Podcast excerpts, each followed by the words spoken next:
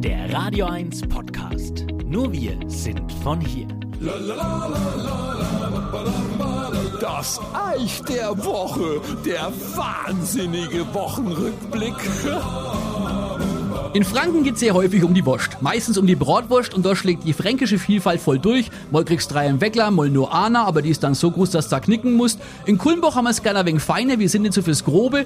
Dafür gibt's bei uns extra einen Stollen. Das ist quasi unser Labla für die Bratwurst, die wir übrigens richtig aufschneiden können. Und da sind wir auch schon in Coburg. Sorry, das musste sein. Die Stadt Coburg sucht einen neuen Bratwurstbrater für den Marktplatz mit knallharten Vorgaben nach der Bratwurstrichtlinie. Ja, die gibt's. Die besten Karten hast du, wenn du das Bratwurstbraten als Familientradition nachweisen kannst und belegen kannst, dass du schon in nicht erheblichem Umfang, Zitat, Bratwürste gebraten hast. Ihr seht, die Regeln sind recht streng, das ist auch gut so, denn du konntest jeden Zipfelklatscher irgendeine Phosphatstange anbrutzeln lassen.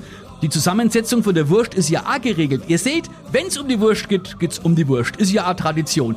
Und umso weniger verstehe ich, jetzt sind wir weniger bei der Bratwurst, dass man es in Hof nicht gestattet hat, dem traditionsreichen Wöstlermor anlässlich seines Jubiläums ein eigenes Fußgängerampelmännchen zu widmen. Ey, der verkauft seit 150 Jahren auf der Stross aus seinem Messingkessel seiner Wöst. Also nicht ein und derselbe, aber den Berufsstand gibt's halt schon so lang.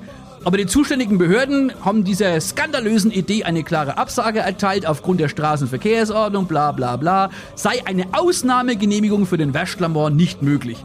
Wenn es jeder machen wird, hä, wo würden es doch hinführen? Am Ende leuchten dann in Mainz die Mainzelmännchen, die Bremer Stadtmusikanten in Bremen, im hessischen Friedberg der Elvis Presley oder in Neuruppin der Theodor Fontane in Grün und Rot auf die Ampeln. Moment, machen die ja schon.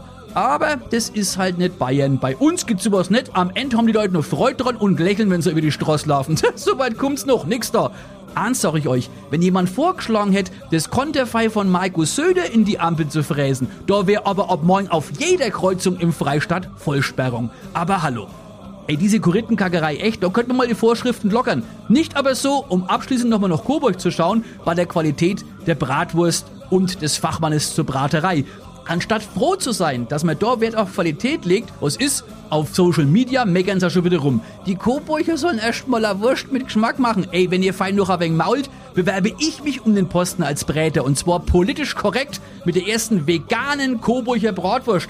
Konsistenz und Geschmack auf Basis von aufgeweichten Eierkartons, nicht im Darm, sondern im Jutesäckchen, eingezwickt in zwei Reiswaffeln. Moment, ist dann die Wurst überhaupt vegan, wenn in dem Karton vorher Eier waren? Ich glaube, ich lasse es doch lieber und gebe einfach künftig weiterhin so mein Senf dazu. Bis gleich, das Eich. Euer Sender für die Region zum Mitnehmen der Radio 1 Podcasts. Wir freuen uns über eure Abos bei Spotify, Apple Podcasts, Google Podcasts, Amazon Music und bei dieser und natürlich auch über alle Kommentare und Bewertungen. Mehr zu Radio 1 findet ihr auf www.radio1.com.